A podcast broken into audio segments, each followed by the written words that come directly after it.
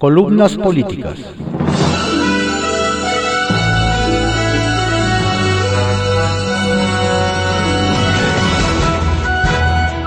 Continuamos con la audiosíntesis informativa de Adriano Ojeda Román, correspondiente a hoy, viernes 24 de julio de 2020.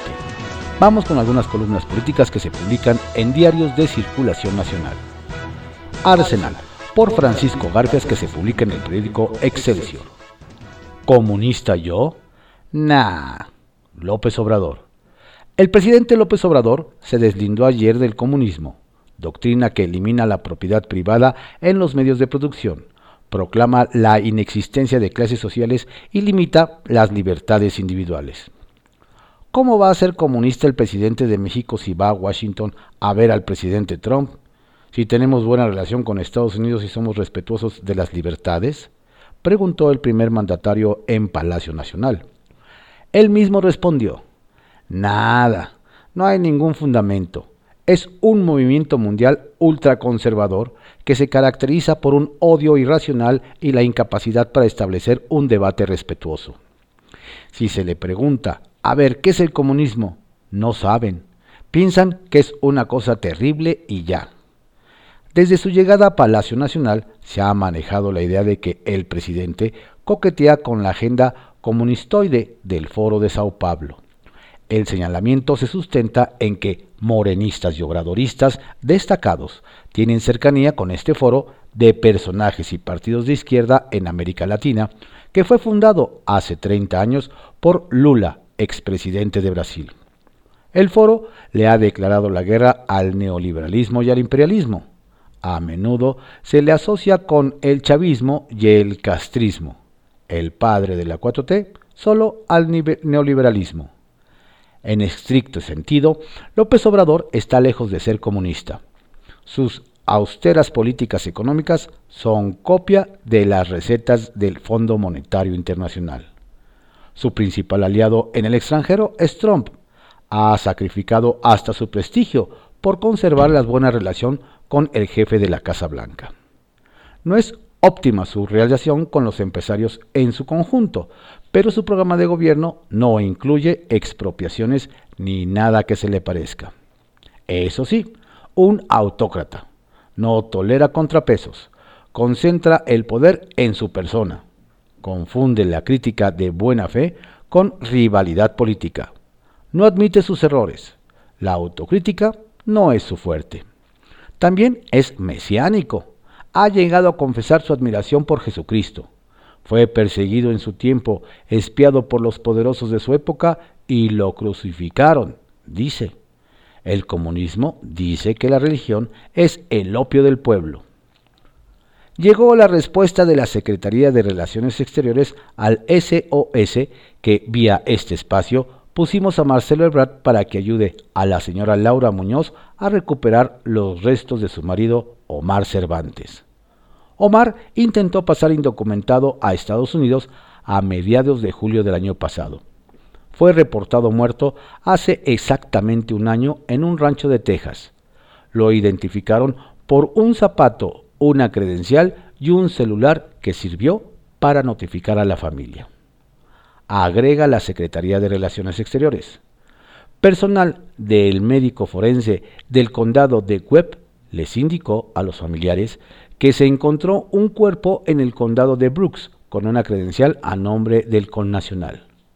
Consul Mex McCallum estuvo en contacto con los deudos para recopilar documentación y elementos que pudieran ayudar a realizar la identificación del cuerpo, mismos que fueron enviados al médico forense. El cuerpo estaba en estado de composición. Fueron necesarias muestras de sangre y saliva de la madre y la hija para confirmar la identificación. Las muestras fueron enviadas a Consulmex McAllen y de allí al Centro de Identificación Humana en esa localidad tejana para proceder a la identificación genética. Los siguientes párrafos los subrayó la Cancillería con marcatextos. Dicha oficina envió las muestras biológicas al Centro de Ciencias de Salud de la Universidad del Norte de Texas, institución encargada de brindar los resultados del estudio. La universidad informó que el estudio podía demorar varios meses y aunque han avanzado, todavía no cuentan con los elementos para brindar un resultado definitivo. ¿Un año y todavía no cuentan con elementos para brindar resultados? Mm. Las mujeres andan bravas, incluso algunas de Morena. Protestan contra el recorte de recursos a instituciones encargadas de los derechos de niñas, jóvenes y mujeres. El Grupo de Trabajo Plural por la Igualdad Sustantiva, integrado por diputadas de todos los partidos, quiere que comparezcan en San Lázaro los titulares de la CEGOP, Hacienda e Inmujeres para que expliquen esos recortes.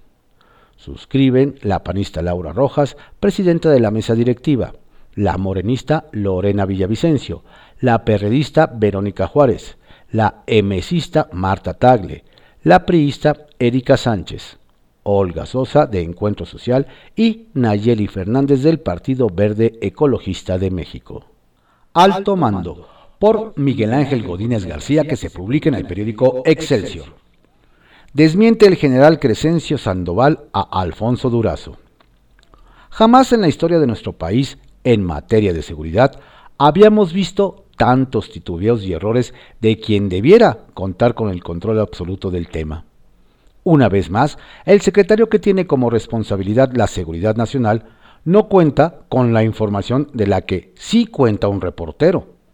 No solo expone frente a los medios la ineptitud en su persona, arrastra a quienes desde sus funciones son corresponsables en la materia, como lo es el general Bucio, al mando de la Guardia Nacional, y al propio secretario de la Defensa, dos generales acostumbrados a dar una precisa e impecable información a sus mandos superiores. No conciben que Alfonso Durazo se presente en una conferencia de prensa con el presidente de la República sin la información en dos casos de gran importancia.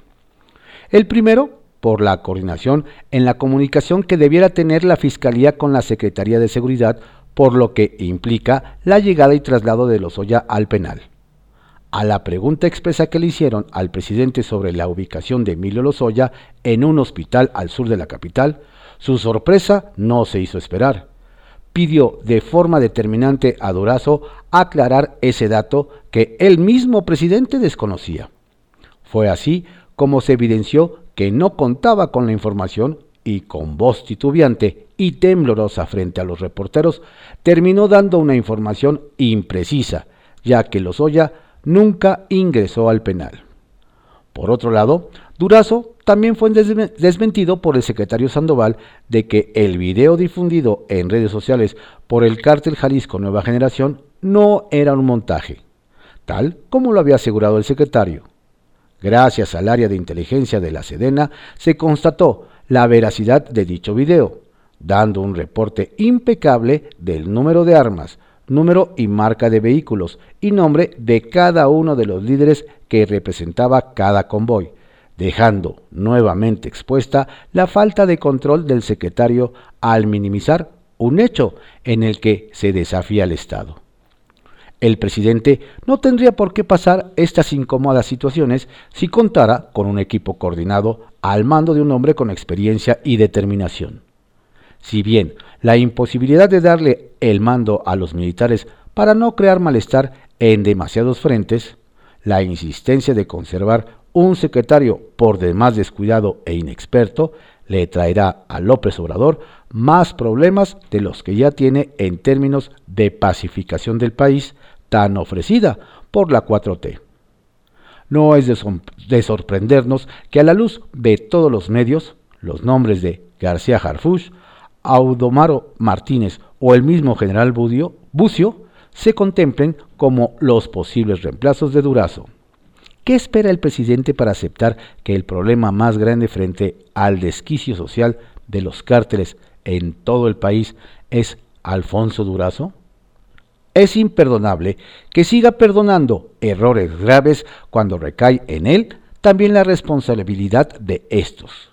La actual administración enfrenta muertos por violencia y muertos por COVID, en donde al frente de estos dos gravísimos problemas se encuentran dos funcionarios que no han dado más que problemas.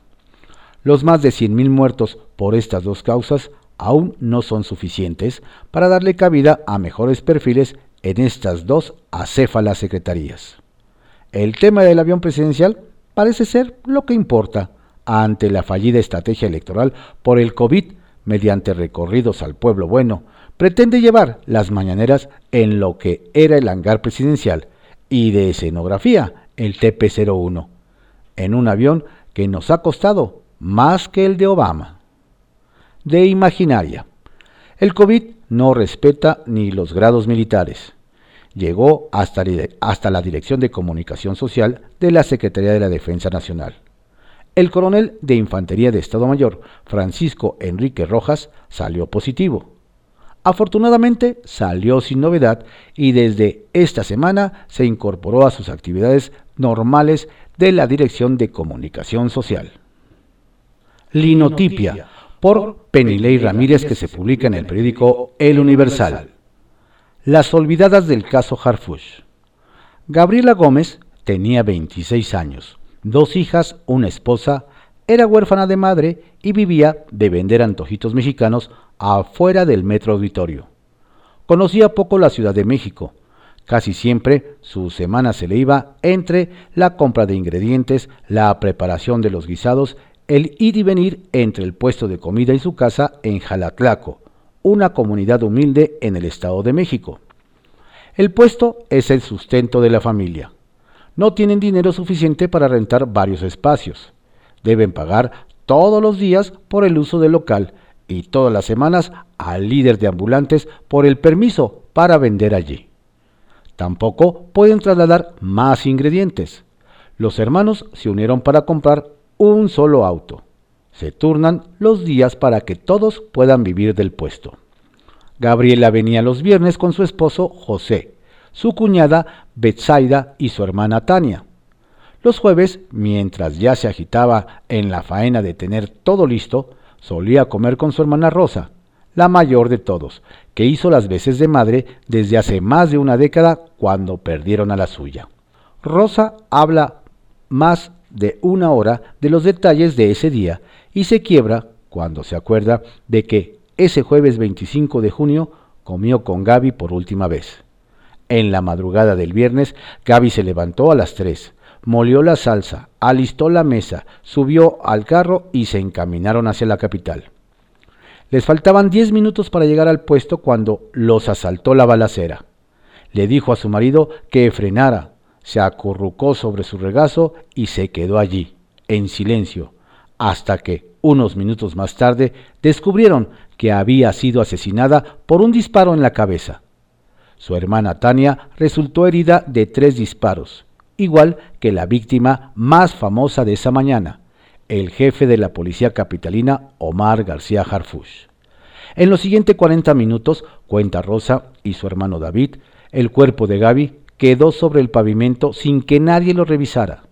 Tania tampoco recibió atención médica de inmediato.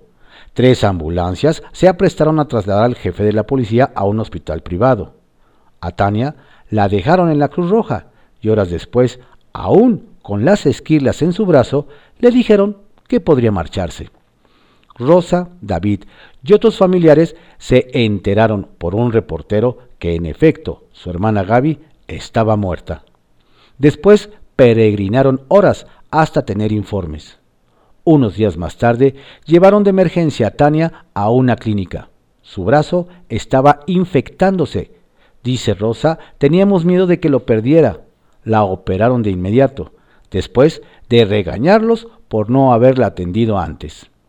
Han pasado cuatro semanas desde que Gabriela murió, asesinada en un ataque del narco contra un jefe policíaco cuando iba camino a su trabajo.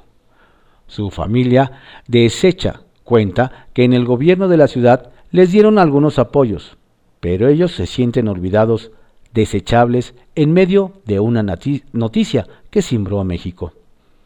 La Comisión de Víctimas Capitalina, dice Rosa, les ha dado 16 mil pesos para Tania, la mayor parte en efectivo, sin protocolos, y pagaron su hospital, porque les llamé para que respondieran.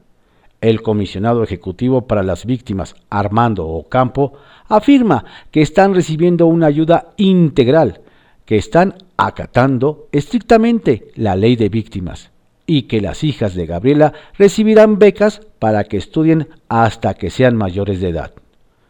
En las próximas semanas, la familia de Gabriela sabrá si tendrán alguna reparación del daño, pero ningún dinero me va a devolver a mi hermana ni el dolor que estamos pasando, dice Rosa. Los días han calmado las cosas en Jalatlaco, pero escucharlos contar cómo tuvieron que arreglar por su cuenta el coche donde trabajan y quedó baleado, o que pregunten a qué tienen derecho y relaten todas las veces en que se sienten que los han tratado como víctimas de segunda, me ha hecho pensar que sí. En México no todas las víctimas son iguales a los ojos de la autoridad en los momentos decisivos. No debe ser así. A todos nos corresponde que no lo sea. Sobremesa, por Lourdes Mendoza, que se publica en el periódico El Financiero. Inevitable naufragio. Las cuentas no le salen ni al gobierno ni a nadie. El abierto desprecio de la 4T por la política pública basada en evidencia y datos ya nos está cobrando la factura de un gobierno, cuando no corrupto, sí absolutamente incapaz.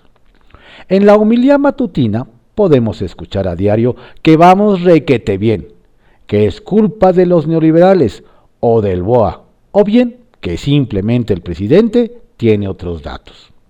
Pero ¿qué creen? Yo también tengo otros datos. Si bien el COVID-19 trajo consigo una reestructura del gasto público, la crisis viene desde antes y tras ver el desempeño económico durante los primeros 16 meses de esta administración, podemos afirmar que su estrategia en materia de crecimiento y desarrollo ha sido por demás fallida.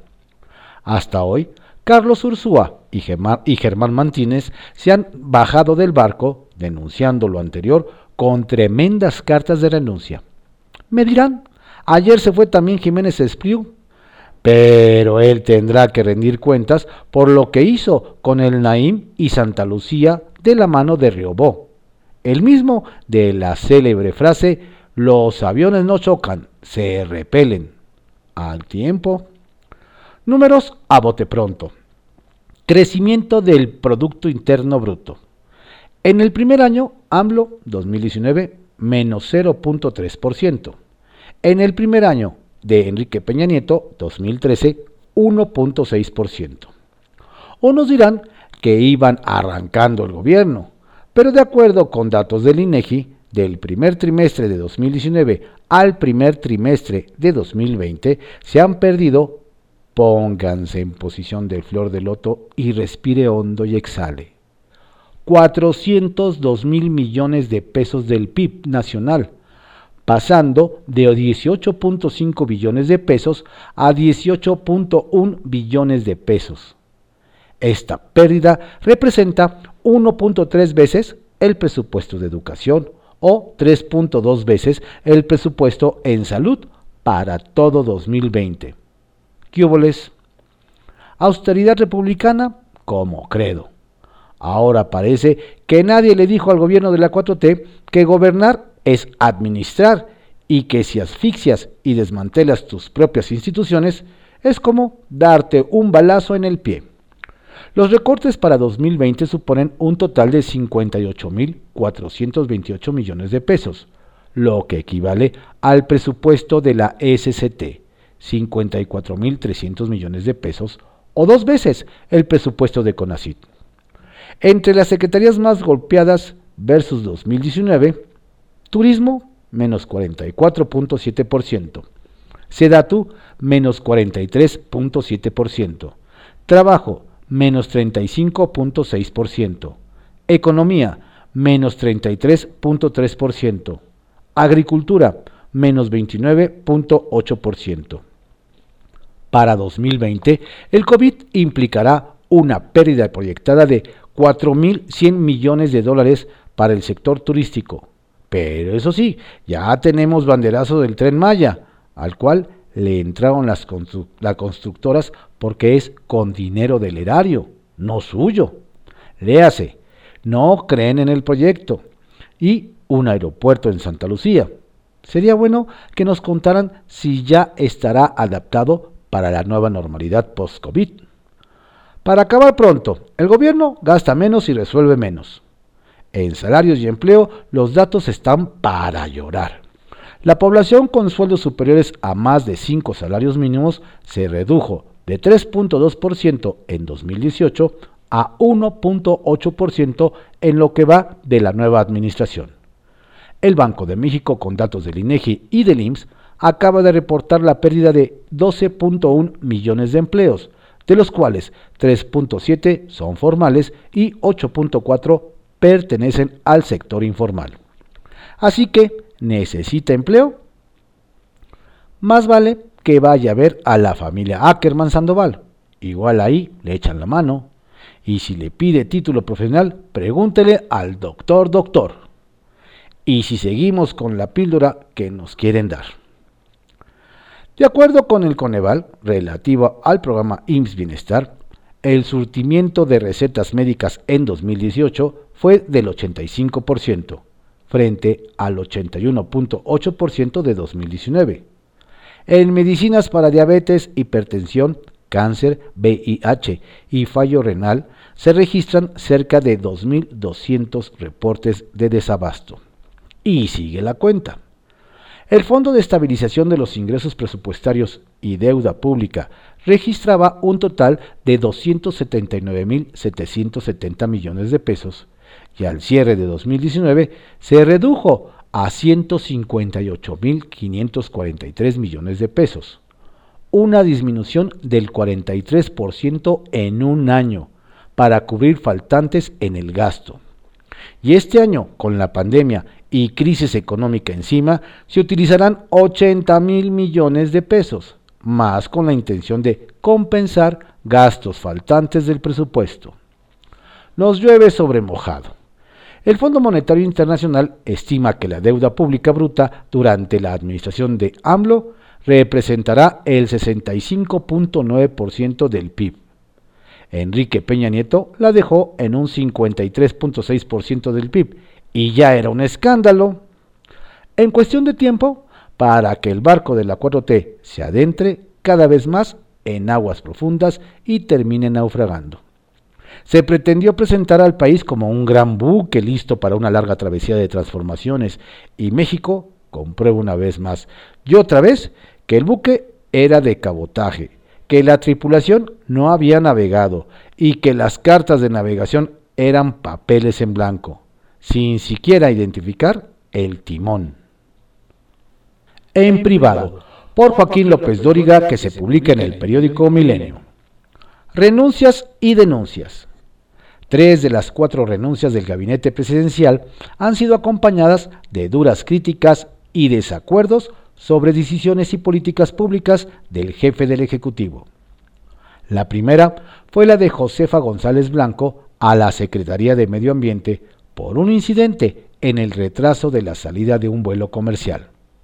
La segunda fue la de Germán Martínez a la dirección del IMSS, 21 de mayo de 2019, en la que acusó que algunos funcionarios de Hacienda tienen una injerencia perniciosa de esencia neoliberal, ahorro, ahorro y más ahorro, y un rediseño institucional donde importa más el cargo que el encargo.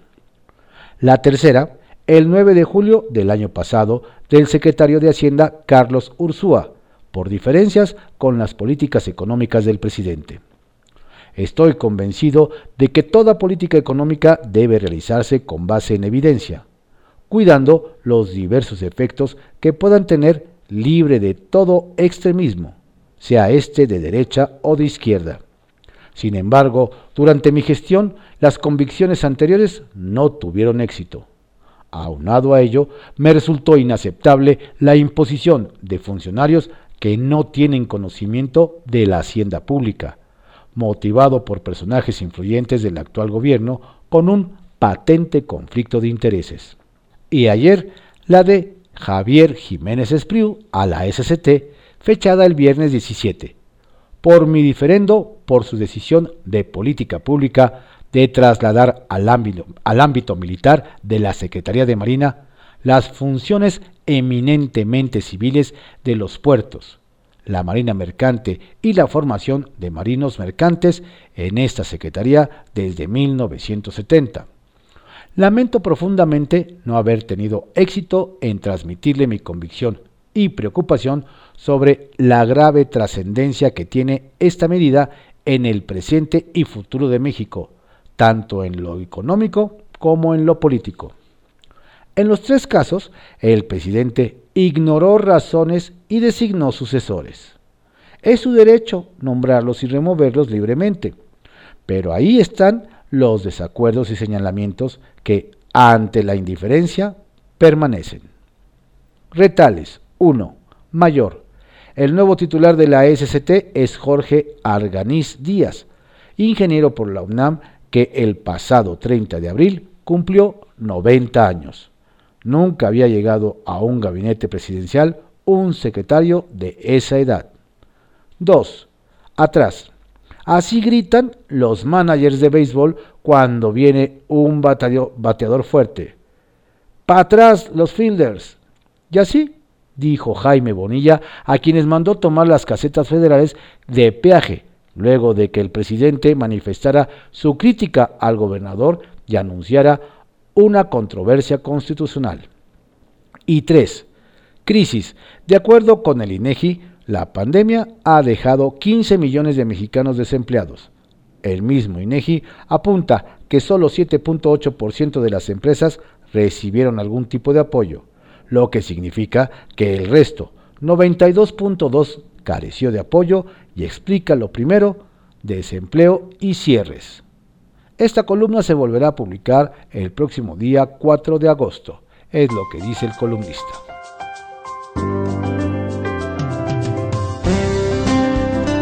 Estas fueron algunas columnas políticas que se publican en diarios de circulación nacional en la audiosíntesis informativa de Adrián Ojeda Román, correspondiente a hoy viernes 24 de julio de 2020. Tenga usted un estupendo día, por favor cuídese, cuide a su familia. Si tiene que salir, hágalo con bocas y con todas las precauciones. Estupendo fin de semana.